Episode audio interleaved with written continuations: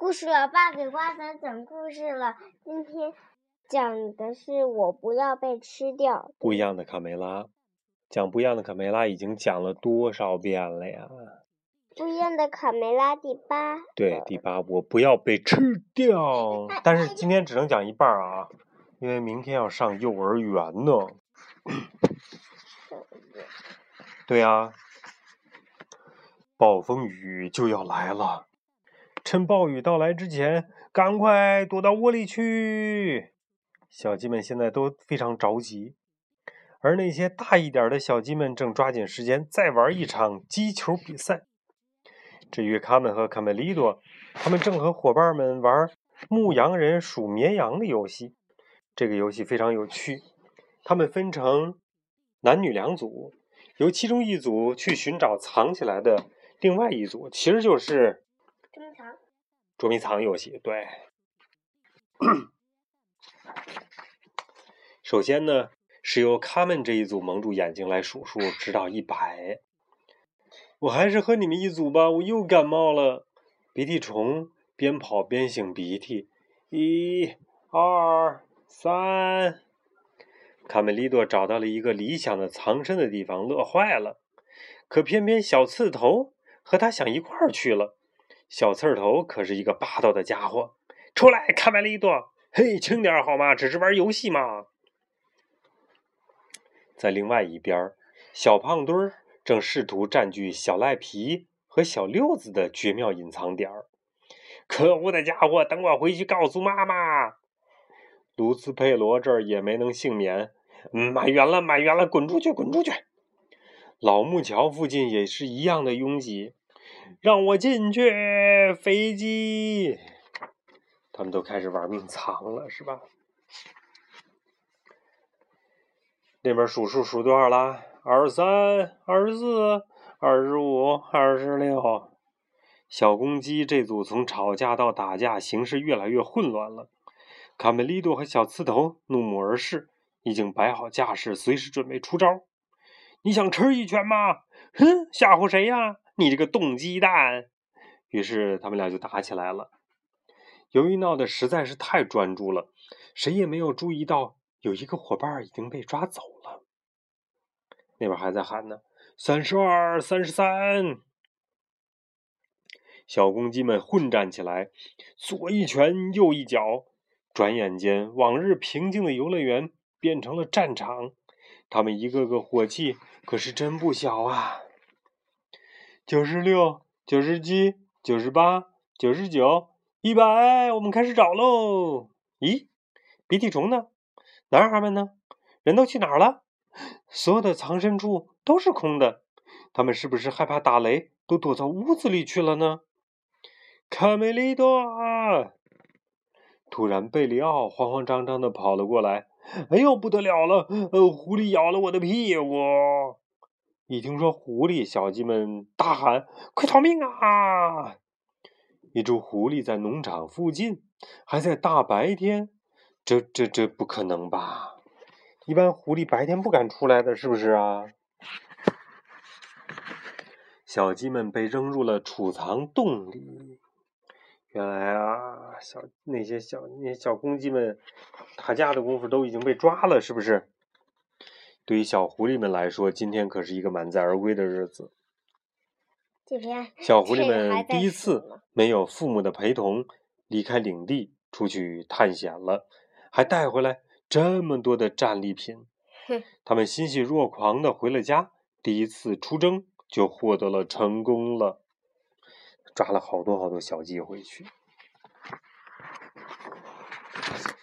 小公鸡们被扔入储藏洞中。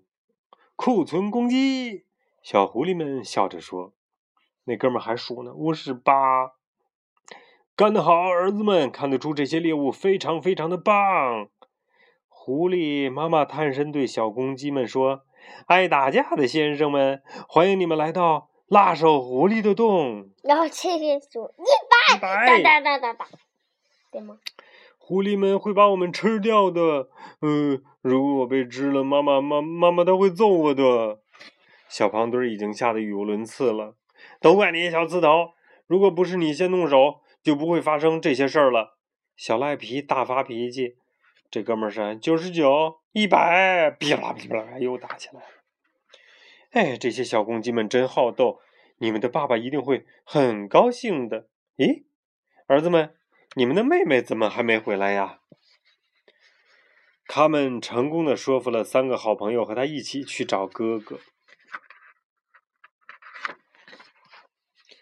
尽管担心沿途会有狐狸出没，贝里奥紧张的直打哆嗦。他们嘴上虽然不说，其实也是怕的要命了。为了鼓舞大家，他唱起了歌：“，拉着我的手，拉着你的手，我们一起去探险，不怕困难，不怕坏蛋。”突然，在森林边上，一个骑士从树林里冲了出来。小狐狸对他的小坐骑说：“跑起来吧，卡罗！我们去抓只公鸡回家，让哥哥们见识见识。快，在天黑之前！”原来是一只小狐狸。只要我一发现猎物，卡罗，我就会悄无声息的靠近它，然后再向它扑去。啊，你跑不了了，公鸡！老实点，否则我会咬掉你的小细脖子。哎呦！怎么回事？谁把灯给关了？开灯！快开灯！公鸡！砰！他们把他脑袋上这只靴子给摘掉了。第一看，公鸡！小狐狸太兴奋了，而且一下子就来了四只公鸡。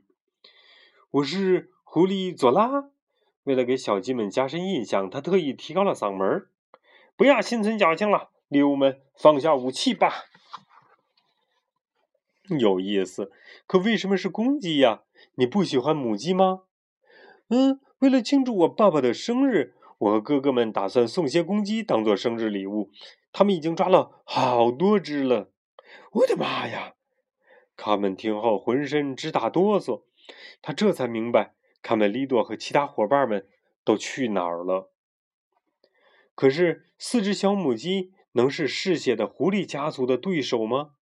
呼呼，我们再也见不到他们了。小墨迹哭着说：“打起精神来，姑娘们！我想这个家伙能带我们去他们的老巢。我们应该这么办。可我不明白，我们到底是公鸡还是母鸡呀？”嘘，我再重复一遍，必须让这只小狐狸以为我们是公鸡。这是计划的第一步。他们低声的提醒伙伴：“我太讲完了，再讲一点儿，就到这儿啊。”在储藏洞里，小公鸡们仍然在打架。卡梅利多把小胖墩和小刺头给拉开了。够了，打架打架总是打架，还有很多比这更紧急的事儿呢。一声长长的号叫，嚎叫，打断了他们的争吵。这个奇怪而嘶哑的声音。小公鸡们听得血都凝固了。哦，是什么声音呢？卡梅利多猛然担心起来：为什么狐狸还没杀了我们呢？对呀，狐狸们通常是杀死猎物以后，才把它们带回自己的领地的。多隐藏的地方啊！我觉得那帮女孩是找不到我们了。鼻涕虫探出脑袋，四周看了看。别说了，他们在盯着我们呢。好了，今天的故事就讲到这里啦，接下来明天再讲啦。